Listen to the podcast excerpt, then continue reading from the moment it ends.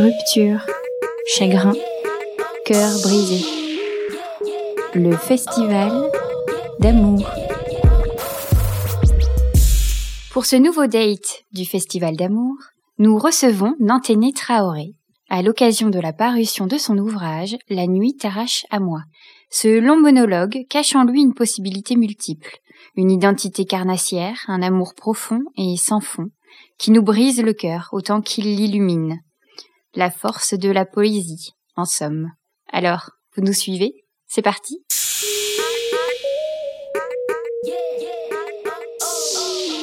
Quoi de mieux que de parler d'amour et de poésie amoureuse? Et là où ça va être d'autant plus euh, fou, génial, c'est qu'en fait, euh, la poésie, si je peux me permettre, c'est une, une des littératures qui est la plus libre en fait, je trouve.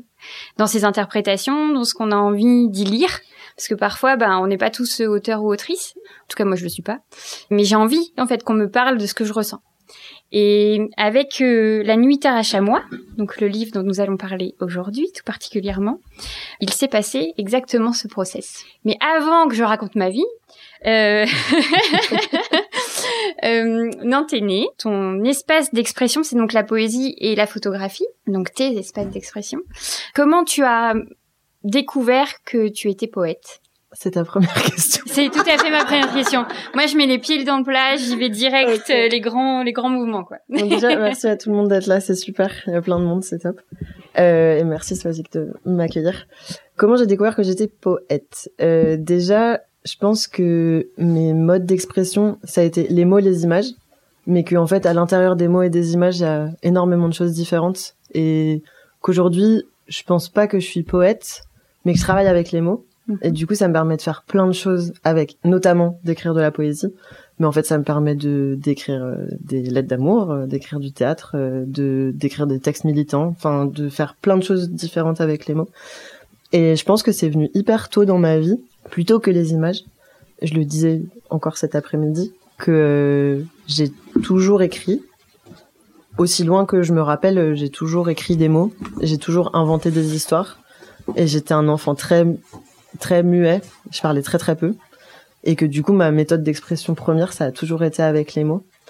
Et le premier recueil de poésie que j'ai écrit, ou en tout cas où je me suis vraiment dit, je suis en train d'écrire de la poésie et, et c'est quelque chose qui parle de moi, j'avais 14 ans et je venais de vivre mon premier chagrin d'amour avec un mec trop con, mais qui m'a fait écrire des pages et des pages et des pages.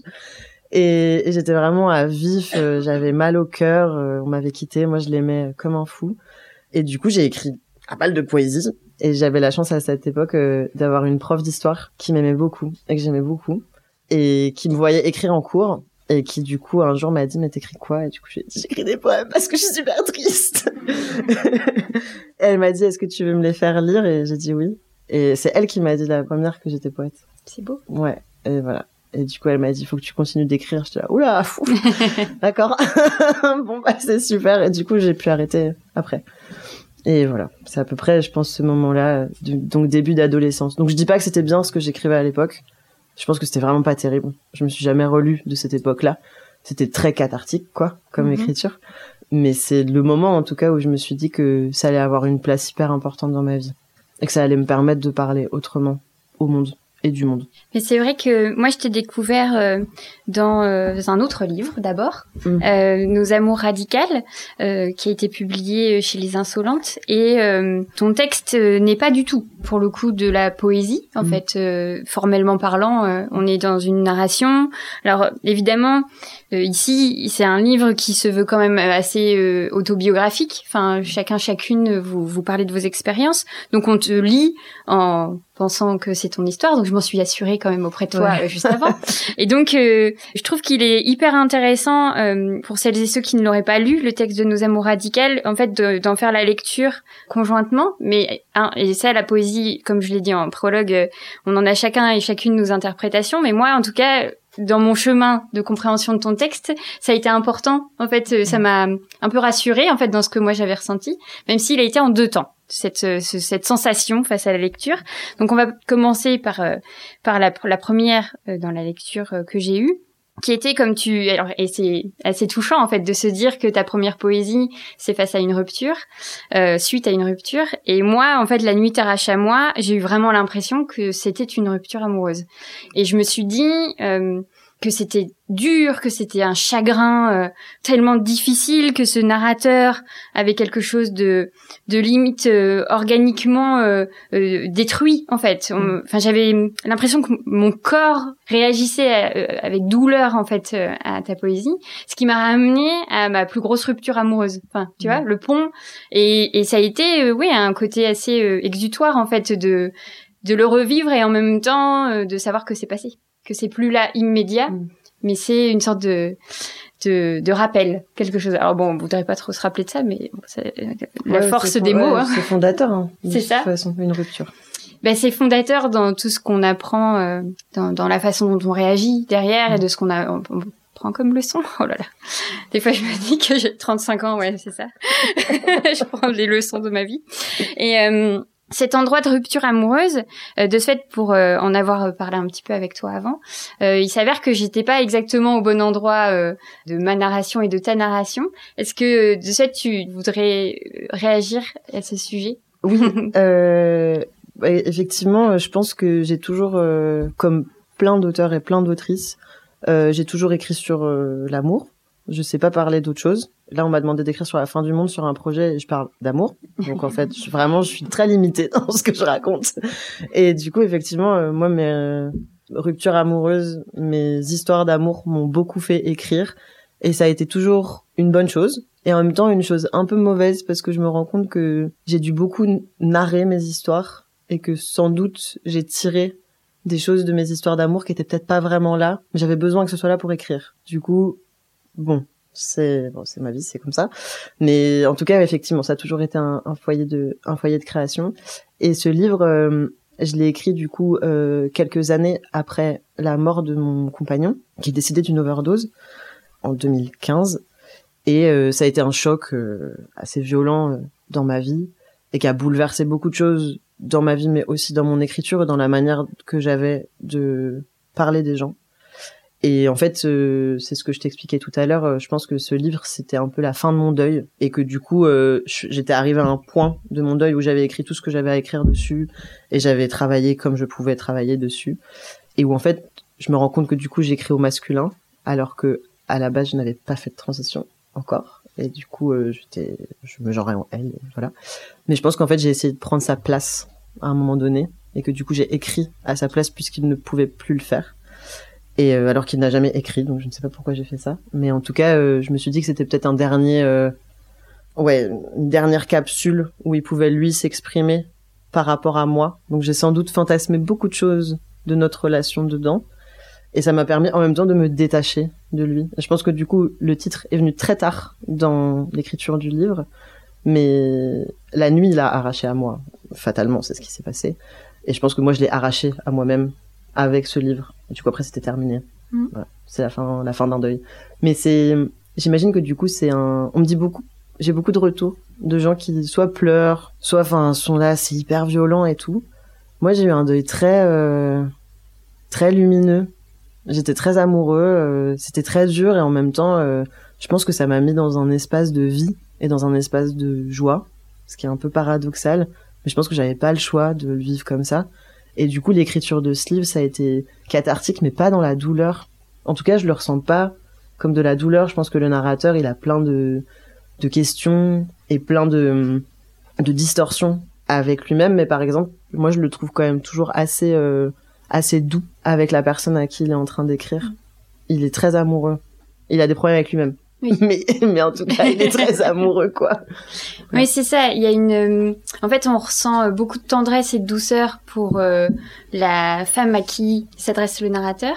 Il y a quelque chose de très enveloppant, de très dans le réconfort de la d'être en présence de cette femme, de d'une certaine volupté. Enfin, je me suis imaginé quelque chose de très chaleureux, de très généreux, en fait, dans le regard porté sur la sur cette femme, et que le narrateur nous paraît dans un amour dévorant en fait. Il y a mm. quelque chose vraiment de de, de s'accaparer en fait cette présence douce et tendre et de ce fait d'en être complètement chamboulé à chaque fois en fait. Je l'imagine un peu mm. comme une sorte d'ogre comme ça qui qui prend et qui en même temps essaye de respecter l'individualité de cette femme, mais qui ne peut pas s'empêcher en fait de l'attirer à, lui et à. Moi, je crois que je l'avais quand j'y pense à ce personnage qui est un peu moi, un peu plein de gens. J'avais surtout ce truc de de dualité avec un personnage où on ne sait pas exactement si c'est un personnage humain. En fait, il a plein de caractéristiques de la machine. Et du coup, forcément, quand on a des caractéristiques de machine, on est exempt de mortalité. Et du coup, on est dans cette chose horrible de pas pouvoir mourir. Et moi, ce rapport avec cette nana, je sais pas si, à un moment donné, en l'écrivant, je me suis dit peut-être qu'en fait, elle est morte et que du coup, il, il ressasse ses souvenirs que lui, il peut pas mourir et que les gens meurent. Ce que moi, j'ai ressenti à un moment donné où j'ai perdu beaucoup de monde dans ma vie et où du coup je me suis dit bah moi je meurs pas ce qui est un peu fatigant au bout d'un moment. Et du coup on se un peu machine quoi. En fait on se dit euh, le monde la vie glisse sur nous et du coup on essaye de prendre de l'humanité là où il y en a donc dans les autres mais les autres sont mortels. Et du coup c'est hyper dur à gérer cette mortalité chez les gens. Et du coup j'en ai fait un personnage très frontalement machine parce que c'était philosophiquement trop compliqué j'imagine de lui faire parler de ça directement en tout cas, moi, c'était vraiment ce truc-là, euh, pas naturel en fait, pas mhm. humain, se défaire de l'humanité, quoi. Oui, pourtant il y a des. Je crois me rappeler qu'à différents moments, il y a une euh, un effleurement du suicide ou euh, je crois que tu, je sais plus comment ça va, mais il y a la corde et la poutre ou quelque chose. Enfin, tu vois ce mhm. que je veux dire? Je, je, m'excuse si c'est complètement pas les mots utilisés, mais et donc tu vois, il y a quelque chose de d'une certaine tentation en fait. Mm mais qu'on sent bien euh, passagère, puisque après d'autres choses viennent dans la narration. Et, et vaine, mm, je dirais. Plus que même passagère, c'est qu'en fait euh, c'est vain.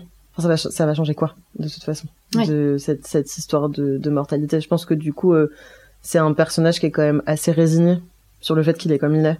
Mm. Et qui, qui se plaint d'être comme il est, mais c'est assez résigné ce qui est hyper intéressant parce que donc là on a l'histoire que tu nous racontes, mais euh, évidemment sont tes mots et c'est là où la poésie a quelque chose de très différent avec les romans où c'est que il y a un jeu euh, de une musicalité, un rythme que tu avec lequel tu joues quand même euh, super bien où on a des passages euh, qu'on a qu'on vit comme une ritournelle en fait euh, mm. tout le passage euh, quand tu danses euh, quand je, te porte quand tu danses je te fais tomber quand tu danses. Enfin il y a une répétition où tu le dis souvent. Évidemment c'est pas les mots j'ai pas retenu tout le poème. c'est presque ça. j'adorerais mais mais je me le suis tellement dit. Et il y avait cette sorte un petit peu d'incantation de rituel de la parole. Et c'est vrai comme tu l'as dit tout au début la puissance enfin le mot et les mots sont importants en fait dans, dans ta vie et on sent en fait que tu à chaque fois à chaque euh, chaque mot utilisé. Ouais, je suis obsédée par les mots. C'est une obsession dévorante pour le coup dans ma vie et par les images, mais c'est encore un autre sujet. Mais surtout par les mots. je pense que j'avais aussi envie euh, pendant longtemps, je pense comme plein de gens qui écrivent, euh, j'avais un, un, imaginaire narratif et des lexiques qui étaient assez compliqués. Où moi on m'a appris comme je pense plein de gens que écrire quelque chose qui avait de l'intérêt, c'était du coup utiliser des mots qui n'étaient pas utilisés dans la vie de tous les jours, avoir un espèce de truc qui transcendait le monde. Et du coup, j'ai beaucoup écrit comme ça, avec des grandes métaphores et des trucs et des machins. Et en fait, plus ça avançait, plus ça me faisait vachement chier d'écrire comme ça. Et je trouvais ça ni accessible, ni lisible. Moi, ça m'ennuyait de le faire. Et je, je me faisais pas vraiment plaisir en le faisant. Et en fait, j'ai commencé à écrire euh, avec des mots très précis et chaque mot est choisi parce que il veut dire quelque chose. Chaque virgule, elle est là parce que elle est pas déplaçable. Elle est là et c'est comme ça. Je suis trop chiant avec la ponctuation, mais elle est là quoi. il faut pas la bouger.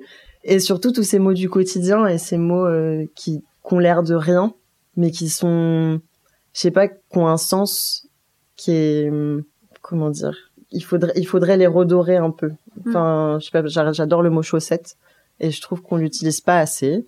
Euh, j'adore, euh, j'adore l'argot. Ma sœur me dit tout le temps, euh, elle dit tout le temps messant pour dire les gens proches d'elle. Je trouve ça super beau comme expression.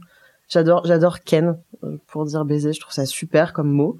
en ce moment, j'écris que des poèmes avec des mots de tous les jours parce que je vois pas pourquoi ce serait interdit d'écrire de la poésie avec des mots que soit tout le monde comprend, soit qu'une certaine génération comprend, ce qui est encore plus drôle. Parce que du coup, t'as plein de possibilités de compréhension.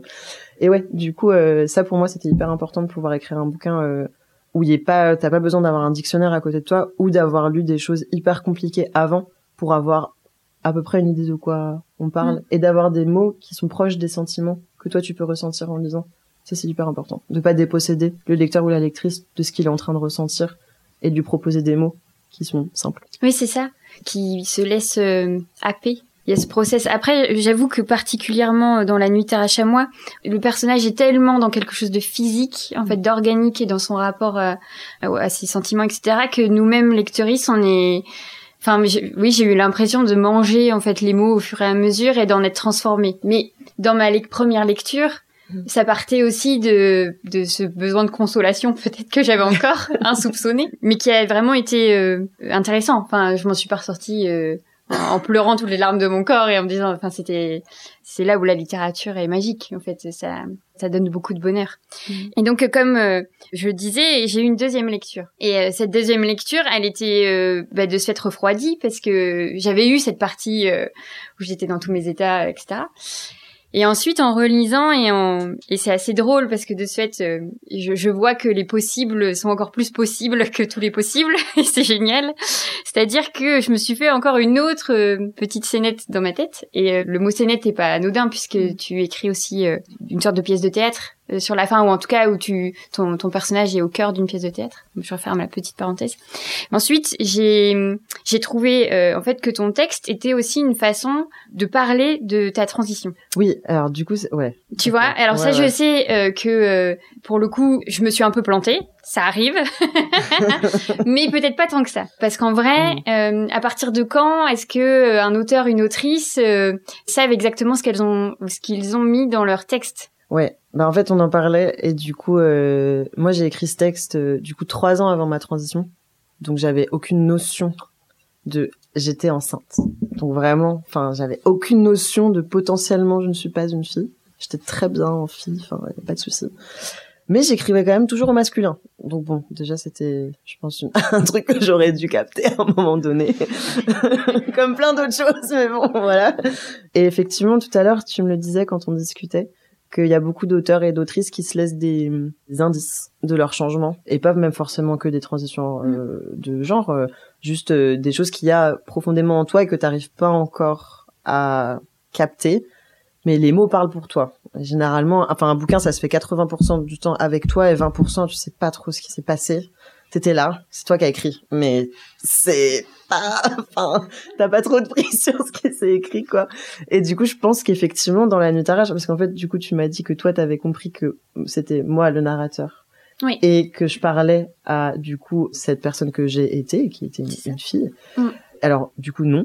Mais c'est pas inintéressant, en fait comme lecture du livre. Bah non, mais je. Mais oui, oui, Moi, de toute façon, je l'ai écrit. Maintenant, il m'appartient plus le bouquin. Mm. Donc, euh, chacun y met euh, ce qu'il veut. Là, je vous raconte euh, comment je l'ai écrit et que c'est une histoire de deuil, mais en fait, vous pouvez mettre ce que vous voulez dedans. Et mm. c'est le mieux à faire. Pas écouter ce que je dis.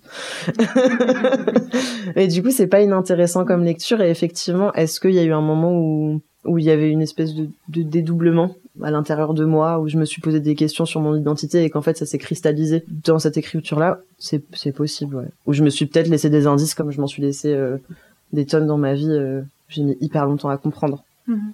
Mais ce qui après, euh, euh, ce qui a été euh, révélateur pour moi dans ma, du coup, dans mon imaginaire, c'était à certains moments, en fait, une, une dualité comme ça que j'arrivais pas non plus toujours à expliquer dans un rapport de couple, par exemple, comme je l'avais imaginé dans la première partie de mon interprétation, et que cette dualité-là, puisque en fait, quand je découvre les livres, je fais pas beaucoup de recherches autour. Enfin, je je savais pas qui tu étais en fait à ce moment-là, et je pense que j'étais même pas sûre. Et enfin, je j'avais entendu que tu tu parlais de de transgenre etc mais je je, sais pas si j'étais déjà certaine que en fait tu étais un homme trans. Mm.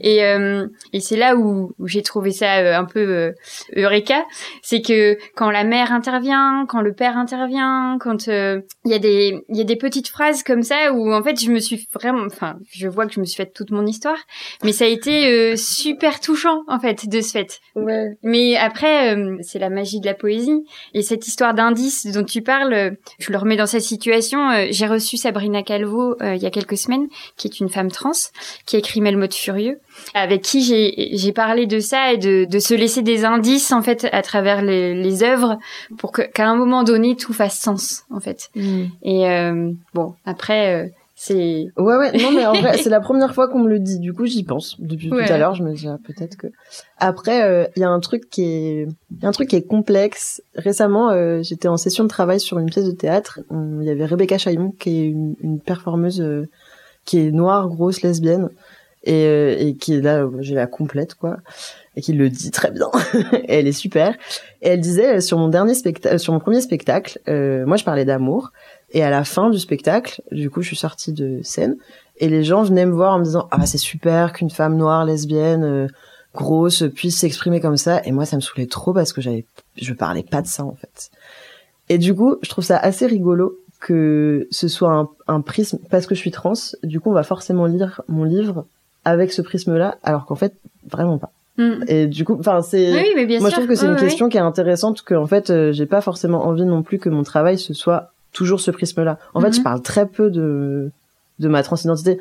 Nos amours radicales, c'est un travail de commande, et du coup, on m'a demandé d'en parler, donc j'en parle parce que c'est important aussi que les gens aient des représentations. Mais en fait, la plupart du temps, dans l'intégralité de mon travail d'écriture, fait que je sois trans, moi, je me rappelle une fois toutes les deux semaines mhm. parce que je dois m'injecter. Mais sinon, je j'oublie en plus souvent. Donc, en fait, c'est c'est pas une part de mon travail qui est... et je crois que même si du coup c'est intéressant et tout, et peut-être que je me suis laissé des indices. Euh, je crois que mon identité et ma sexualité, même avant que j'ai des... ça a jamais été le cœur de mon travail en fait. Je crois que même comment dire moi par rapport à moi-même dans mon travail d'écriture, c'est assez peu euh, intéressant. C'est moi avec autrui. Et du coup, mhm. ça va au-delà du coup de ces questions euh, de mon identité. Je sais pas si c'est très très clair. Ah si très, oui oui, c'est super intéressant. mais c'est un, en fait, euh, c'est un, un, point de vue qui de cette est assez singulier pour moi mais parce que je pense que dans l'imaginaire qu'on a du lien euh, auteur-autrice à leurs mots, à leurs écritures, à leurs œuvres, etc., ben, on aurait tendance à penser que que c'est beaucoup de l'entre-soi, c'est-à-dire le mmh. du soi qui écrit et du soi écrit. Enfin, mmh. je veux dire. Mais peut-être que comme tu l'énonçais plus tôt, euh, ça fait partie des constructions qu'on a euh, du, du lien auteur-autrice-écriture qu'on nous a transmis, transmises, et que bah, c'est des choses qu'il faut désinguer en fait. Euh, on n'est pas obligé euh, d'être euh, en direct la matière en fait de ces écrits. Et enfin, même si on l'est peut-être toujours un peu, mais je pense que tu mets toujours de toi dans ce que t'écris. Enfin là, oui, effectivement, mm. tu mets de toi, etc. Mais à quel point tu donnes tout? En fait, c'est toujours un truc que je me pose comme question. Et je pense qu'il y a beaucoup de gens qui me font souvent ce retour sur des textes que j'écris en me disant c'est hyper c'est hyper courageux de se mettre à nu devant des gens et, de donner de son intimité. Et à chaque fois, moi, je dis, je donne pas grand chose, en fait. On a l'impression, mais en fait, euh, t'es obligé d'avoir une, une, distance avec ce que t'écris, parce qu'en fait, sinon, ce serait ingérable hmm. de sortir un livre, de le donner à des gens. C'est trop, c'est, ce serait trop, c'est toucher trop profondément à ton intimité.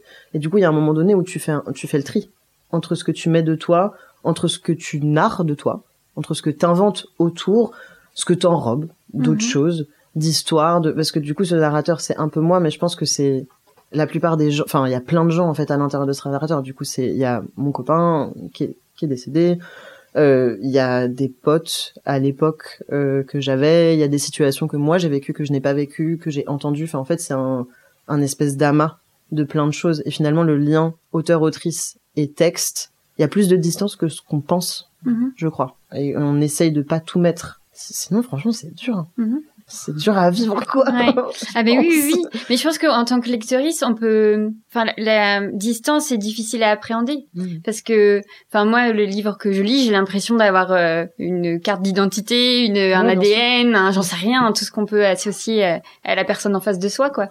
Mais c'est là où euh, c'est aussi intéressant, c'est dans la mesure où tu nous offres quelque chose et après. Euh, Enfin, c'est à nous de, de l'appréhender euh, comme on a envie et comme on se sent libre de le faire.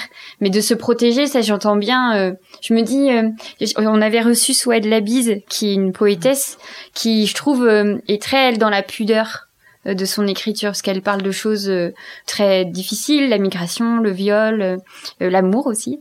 Et sa poésie, enfin, on, on sent qu'elle s'en protège aussi enfin j'ose même pas imaginer enfin quand on, on est dans nos émotions les chagrins d'amour ou les les deuils ou les les choses dévastatrices comme ça si euh, il faut quand même qu'à un moment donné en fait on puisse on puisse l'expulser d'une certaine manière sans en être détruit. Peut-être que l'écriture ça doit être plus porté vers le positif en fait de de s'en débarrasser mais sans sans avoir l'impression de donner son cœur à chaque fois quoi. Bah ou dans le négatif et ça c'est une possibilité aussi mais je pense en plus que au-delà même du fait de se protéger etc. Moi je crois que ça se sent le moment où un livre a été écrit de manière cathartique et que du coup c'est on donne vraiment quelque chose et c'est hyper brut et où quelque chose a été réécrit et où en fait tu prends aussi de la distance, tu prends de la distance pour te protéger toi, mais aussi pour que la personne qui lise, elle puisse se reconnaître dans ce que tu es en train de dire parce qu'en fait si tu parles de toi constamment, sans filtre, sans rien, c'est très dur de faire une accroche en fait. C'est très dur de faire du lien. Et du coup, est-ce que c'est vraiment intéressant de proposer à d'autres gens? T'écris pour toi à ce moment-là, et mmh. t'écris pas pour les gens. Et je pense que écrire un livre euh, et se décider à se dire ok, je j'essaye, je le sors euh, ou je le pitch à des gens, etc. Il y a un moment, tu l'écris pour que les gens ils se reconnaissent dedans, pour que tes mots ils résonnent d'une façon ou d'une autre. Sinon, t'écris pour toi. Et ce qui est super aussi. Mm. Mais c'est, je crois que c'est pas le même travail. Il y a des choses que j'écris pour moi ou que j'écris pour des, pour mes proches, etc. Mais c'est pas, c'est pas un travail d'écriture donné au monde.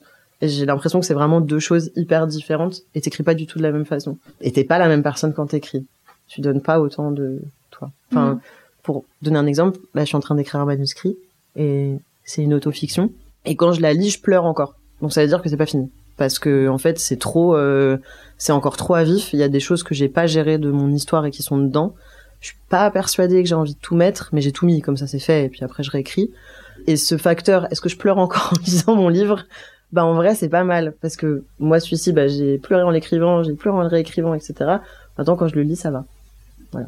Donc je pense qu'il est suffisamment détaché de moi pour que ce soit plus euh, douloureux mhm. et que ce soit des mots que je puisse laisser à d'autres gens et puis en fait euh, vous, trouverez d'autres choses à l'intérieur et c'est très bien. Est-ce que de ce fait tu accepterais de nous lire un extrait? Alors oui, euh, sais pas mon métier. c'est pas, je suis pas très ah bon pour dire à voix haute. du coup, je m'excuse euh, par avance. Je sais pas si ça se fait de faire ça, mais moi, mon passage préféré, c'est la fin. C'est c'est pas possible. c'est grave ou pas? Est-ce qu'il y a beaucoup de gens qui l'ont pas lu encore? Toi, tu l'as pas lu? Non, mais c'est pas grave. C'est ok? D'accord. Ben, c'est mon passage préféré, voilà. J'écris rien. Tout. Je rature quand c'est raté, et toi, dans ma rate à cavaler, je t'écris et je te rate. Je te loupe de peu. Je mets mes loupes et loupiottes allumées, je m'y mets, mais raté, rature, rien ne va. Je m'éclate la tête contre le mur, emmuré dans ton silence, et empaillé dans la nuit, paillote pailleté, terreau fertile, écran de veille et cocotier, Loin du goudron, la plaie se taille. Tu te rappelles cette bataille, ce dernier train métro, peut-être un tram transatlantique en solitaire, un saule pleureur sous tes phalanges, cette guerre des paysages, la raideur de ton visage et la courbe de tes muscles, les mâchoires contractées, les épaules cadenassées à l'intérieur des épaules enroulées sur elles-mêmes, sur tendons tendus, tissu noué des chiens. Moi, j'écris plus rien. J'ai oublié. Ma vie est sans malice, j'avance sans mode d'emploi, sans trame de fond, traduit de travers et traversé par toi, mon quai vide et vidé et mon poisson d'eau salée, ma mésange au bout de la ligne. Au bout de l'appât, pendu à l'hameçon, je suis au centre de ton antre et au noyau de ma douleur. Mon monde est miniature. Je soigne son ossature encapsulée dans un carbone fait de fumée et de titane. Je termine sous les rails, sous un banc, dans un pont. Je fais des bonds sous les lumières électroniques et je m'écroule au petit matin. Un garçon passe dans ma vie. On s'est peut-être déjà croisé, m'a-t-il dit. Peut-être dans la nuit, dans les bas-fonds de ma jeunesse. J'ai oublié, au fond, les jeunes années de ma défonce.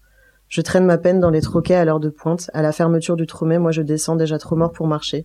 Et c'était couru d'avance, mais vas-y, cours, quand même, courage. Je m'arrache sur tous les murs un peu de peau au passage. Toi, t'es là, tu rêves d'images. Tu m'inventes un passé quand on aura passé l'âge. Mortel. Idée poupon, poupée, pimpant. Pimpon, tu fous le feu à mes souvenirs. Moi alors je t'écris, je t'allonge, je te saigne toi signe parmi les signes, et signalétique parfaite qui m'indique constamment la voie rapide vers la mort. Je me bombarde à l'alcool, je m'y mets, je m'y mets, à ce tien, je m'y tiens, à ce livre, j'écris. Et pas mal perturbé par ta, perte, et en perte de vitesse, je disjoncte, on se dispute, je te dis sale j'abuse.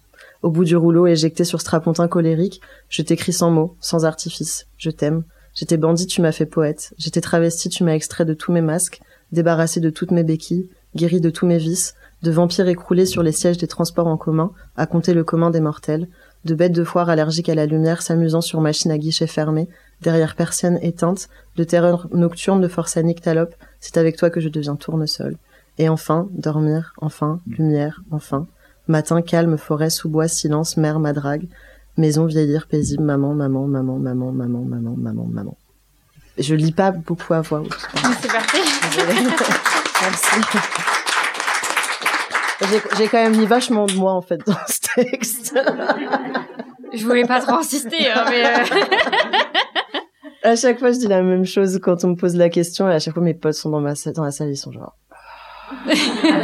c'est trop chiant.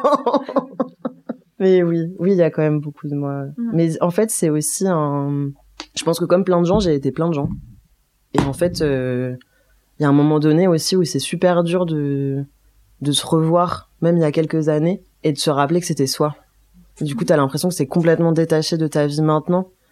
Mais je pense que quand j'ai, enfin, pas quand j'ai écrit le texte, mais un peu avant, du coup, quand j'ai perdu mon mec, j'étais pas du tout la personne que j'étais.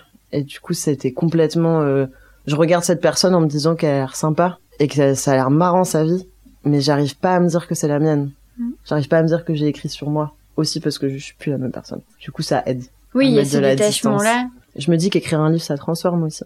Et du coup, tu changes. Est-ce que t'es obligé de te transformer après un livre parce que tu peux pas rester la même personne, sinon t'es trop exposé. Du coup, tu dois changer tout le temps de peau. Oui. Super. J'ai hâte. Ou peut-être qu'à un moment, t'arrives à, je sais pas, t'arrives à gérer cette dissonance-là, peut-être. Ça, j'avoue, je n'ai pas d'expérience à partager à ce sujet. L'écriture, euh, on verra. Mais tu parlais euh, de la photographie aussi, enfin de l'image. Dans quelle mesure, est-ce que tu considères la photographie comme un, une continuité poétique? Parce que enfin pour les avoir regardés euh, euh tu as une certaine euh, poésie dans l'image euh, ça paraît très cliché. Mais en fait il y a, y a une aura je trouve dans, dans tes mises en scène on, on continue le vocabulaire scénique mais il y a quelque chose oui de très tendre en fait dans, ta photographie est-ce que tu, mets tes deux arts de ce fait exutoire sur le au même endroit ou pas du tout voilà. Encore une fois, c'est ma lecture peut-être. Non, non, bah, je pense qu'ils communiquent parce que les images et les mots, ça communique toujours. Je crois que je suis plus à l'aise. Enfin, j'écris depuis plus longtemps que je prends des photos, même si j'ai toujours été obsédée par l'image. Donc bon, forcément, voilà. Mais je me dis que, en fait, j'ai l'impression de travailler plus directement. Euh, donc du coup, pour les gens qui connaissent pas mon travail photographique, je fais notamment beaucoup de, de photos de personnes trans, euh, soit en début de transition, soit en cours de transition et qui ont des problèmes de réappropriation d'images. Et du coup, moi, mon taf, euh, là, en ce moment, c'est de voir les gens comme ils sont. Donc, euh, c'est un gros taf. Ça demande vachement de temps. et du coup, euh, je travaille directement avec l'image des gens. Je travaille avec une image qui est généralement pas très bien vécue. Je pense que pour la plupart des gens, ce qu'on a de plus précieux, c'est notre image. Et du coup, quand on touche à ça, c'est, c'est faut mettre des gants, quoi. C'est très, c'est très précis comme travail. Et du coup, je crois que je m'autorise vachement moins de choses en photo qu'avec les mots. Parce qu'en fait, euh, je parle à personne. Enfin, s'il y a plein de gens dans mes textes et il y a plein de gens que j'assassine dans mes textes et c'est comme ça, c'est pas grave. Mais c'est pas directement eux. Je peux changer les noms. Il y a pas leur mm. tête. Enfin, c'est ok. Mon travail de photo, euh, c'est des gens. Je, je, serais horrifiée de que les gens se, je sais pas, ressentent une violence ou ou ressentent quelque chose qui n'est pas eux. Enfin, ça, ça m'horrifierait vraiment. Donc je pense que ils sont quand même détachés dans ma tête parce que j'ai plus le champ libre avec les mots Mm. que j'ai en photo où, où je me sens plus timide avec l'image. Et je la respecte beaucoup. J'ai beaucoup de respect pour l'image. Et du coup, je veux pas encore trop la distordre. Je fais très peu de mise en scène. C'est très, c'est très simple. Parce que j'ai, pas encore. Peut-être Mhm. plus tard. Mais pour l'instant, c'est, c'est encore un peu timide. Enfin, du coup, ça fait, c'est sept ans que c'est timide, mais c'est, encore jeune, quoi. Chacun Voilà. sa temporalité. Ouais, voilà. aucun problème. Et euh, pour terminer, euh, bon bah parce que voilà, tu es dans une librairie qui est euh, spécialisée et dans les arts du spectacle et dans les féminismes, donc le théâtre, c'est une littérature qui m'est très très très très chère. Et donc j'entends là depuis tout à l'heure qu'on semble partager un intérêt commun. Euh, Oui. et on se rappelle, on est en date ici, hein, donc euh, je. Hein, J'ai Euh, pas beaucoup parlé d'amour en plus. mais, Désolée. je- mais si, en fait, ça transpire l'amour, là, il y a pas de problème. Mais de ce fait, euh, euh, le théâtre, c'est une langue qui est... euh, alors, je sais pas si euh, je pourrais dire moins connue que la poésie, mais j'ai l'impression qu'elle est moins modernisée. Mm. C'est-à-dire qu'autant la poésie, elle a été remise euh, au goût du jour, ça prend encore du temps, mais il y a toutes... euh, on est nombreux et nombreuses à se, se la réemparer, à en avoir besoin, que le théâtre... bah, il faut vraiment avoir envie ou avoir quelqu'un euh, qui le lit et qui le transmet. Euh, quelle est ton expérience euh, de l'écriture théâtrale ou s'il y en a une et ou, ou de cette langue théâtrale qui moi je trouve n'est pas si différente de la poésie, sauf un peu dans ses codes, mais qui révèle aussi une énorme liberté d'interprétation de par tous les toute l'absence en fait de mots qu'il y a autour des répliques quoi. Je vais, je vais très peu au théâtre. C'est un- une branche de littérature que je, enfin même, en fait non, c'est une branche de spectacle que je connais très peu, et une branche de littérature que je connais bien parce que je lis le théâtre mais je le vois très peu Mhm. parce que je suis toujours déçue parce que c'est pas comme dans ma tête. Tellement. mais- voilà. du coup, j'y vais très peu. Ce qui est pas terrible en vrai parce qu'en fait, il y a plein. Je suis sûre que j'ai juste la flemme et que je suis pas bien renseignée. Je devrais y aller, mais je le fais pas. Voilà. c'est comme ça.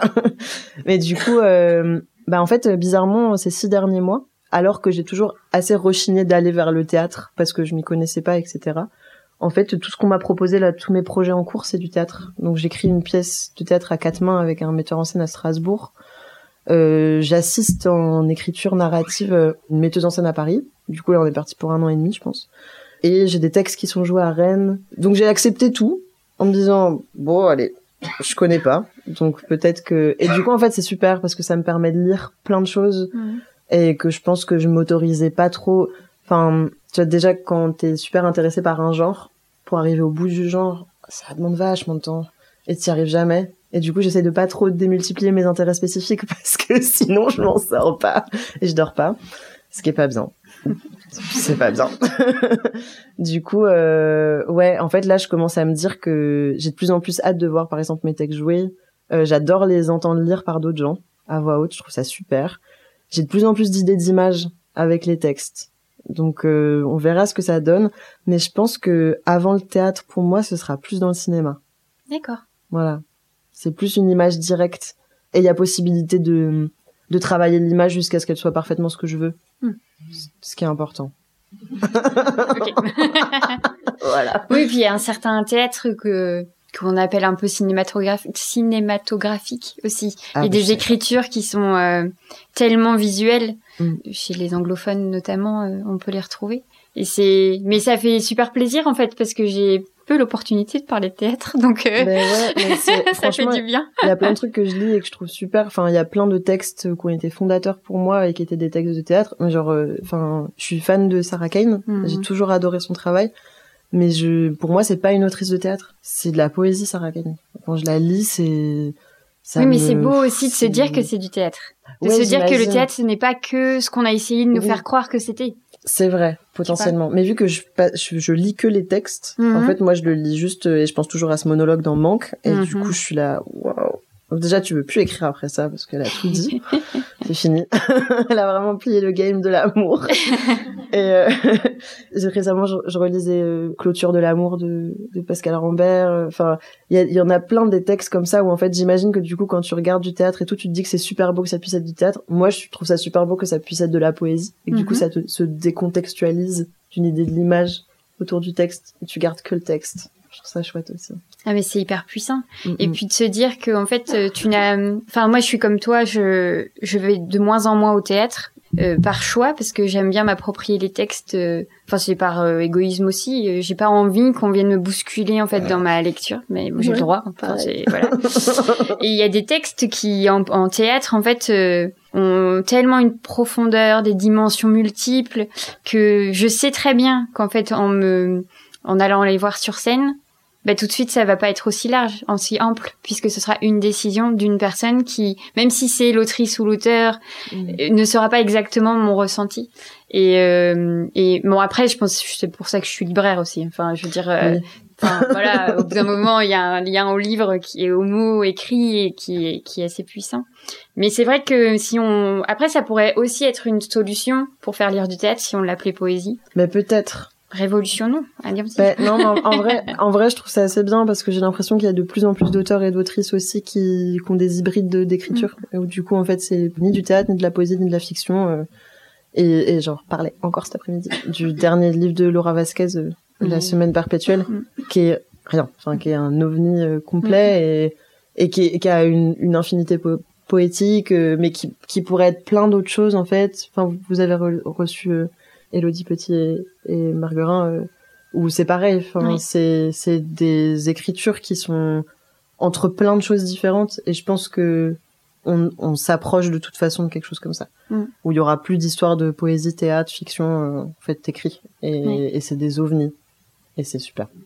Mais c'est la réappropriation en fait des mots. C'est mm. d'arrêter. Mais peut-être que ça fait partie aussi de tout notre chemin révolutionnaire, c'est de dire euh, mm. qui a décidé des genres littéraires, qui a décidé des codes littéraires, et qui a décidé de les exploser. Oui. Ça va. Hein c'est vrai. voilà. Enfin, je lance ça comme ça. Pour euh, terminer, j'ai un petit jeu. Tout simple, vraiment très simple. Ok. Euh, puisque nous sommes sur le jeu de l'amour. Si l'amour était un mot, un mot, lequel serait-il? J'aurais dû prévoir. Dévotion. Dévotion. Mmh. J'ai un rapport à l'amour très de dévotion. Je... Ouais. Ok. Ouais. si c'était un verbe. Enlacer, je pense. Mmh. C'est beau. Mmh. Si c'était un lieu. Une cabane. Ouh. On commence déjà sur une narration là. Une petite histoire. Et euh, pour terminer, terminer, terminer, quelle serait ta plus belle chanson d'amour? Oh, ma plus belle histoire d'amour, c'est vous, de Barbara. Ah bah oui. je suis un grand romantique au fond. ouais, bien sûr. Merci beaucoup, Nanténé. Merci, merci beaucoup. merci à tous. Rupture, chagrin, cœur brisé. Le festival d'amour. Vous venez d'écouter un nouvel épisode de l'Affranchi Podcast en compagnie de Nanténé Traoré à l'occasion de la parution de son ouvrage La nuit t'arrache à moi aux éditions Gorge Bleue. L'Affranchi Podcast, c'est Soazic Courbet à la réalisation et Camille Cario à la post-production et au montage.